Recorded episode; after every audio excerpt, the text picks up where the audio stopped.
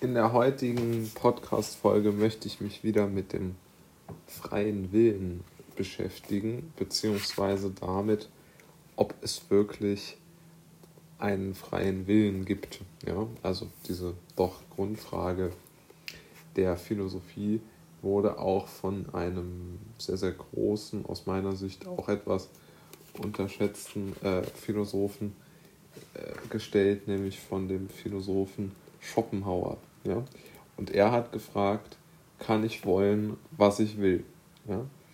Eine sehr simple Frage, wenn man darüber nachdenkt oder wenn man sie sich erst einmal ähm, auf, der, auf der Zunge zergehen lässt, dann wird man ja mal sagen, wenn man diese Frage nicht klar beantworten kann, dann ist eigentlich unser ganzes System ja hinfällig, ja.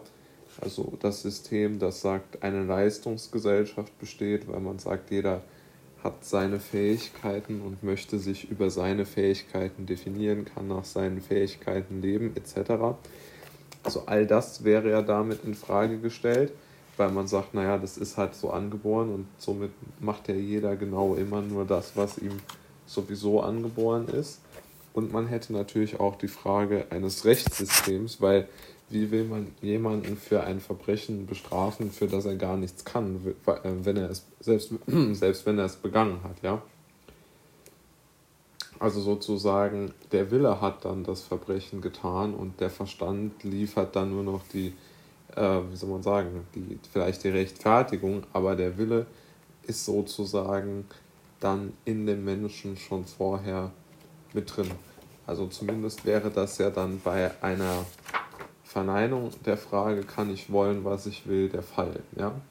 Und so sieht äh, Schopenhauer im Wesentlichen auch die Sache und hat deshalb auch einen recht pessimistischen Blick auf die Welt, wobei sich dieser Blick sicherlich jetzt auch nicht als rein pessimistisch darstellen lässt, aber dazu später. Ich glaube, er wollte damit auch einfach nur sagen, dass aus seiner Sicht sehr, sehr viel unserer Entscheidungen schon vorher feststeht, vielleicht auch aufgrund von Meinung.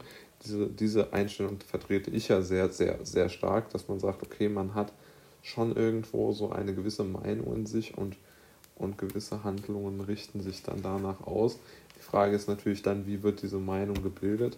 Aber ich glaube, darauf gibt es noch gar keine Antwort zu gewinnen.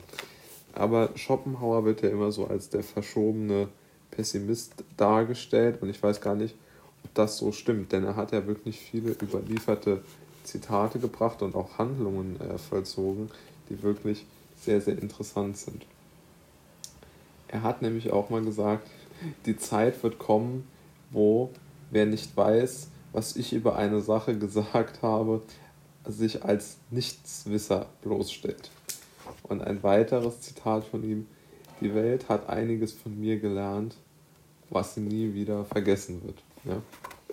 Also doch sehr viel, zwei sehr interessante Zitate, die darauf schließen lassen, dass Schopenhauer jetzt nicht gerade ja, ein Mensch war, der jetzt äh, Probleme damit hatte, seine äh, eigenen Qualitäten, ähm, äh, wie soll man sagen, seine eigenen Qualitäten äh, darzustellen, beziehungsweise davon überzeugt zu sein, sondern ich glaube einfach, dass er vielleicht ein, ein skeptisches Menschenbild gehabt hat, was ja sehr, sehr viele Menschen haben, aber vielleicht war es auch nicht so, denn er hatte zum Beispiel auch ein sehr großes Selbstvertrauen, weil man wusste, dass seine Mutter ja sehr ähm, nach dem Tod seines Vaters nach äh, Weimar gezogen ist.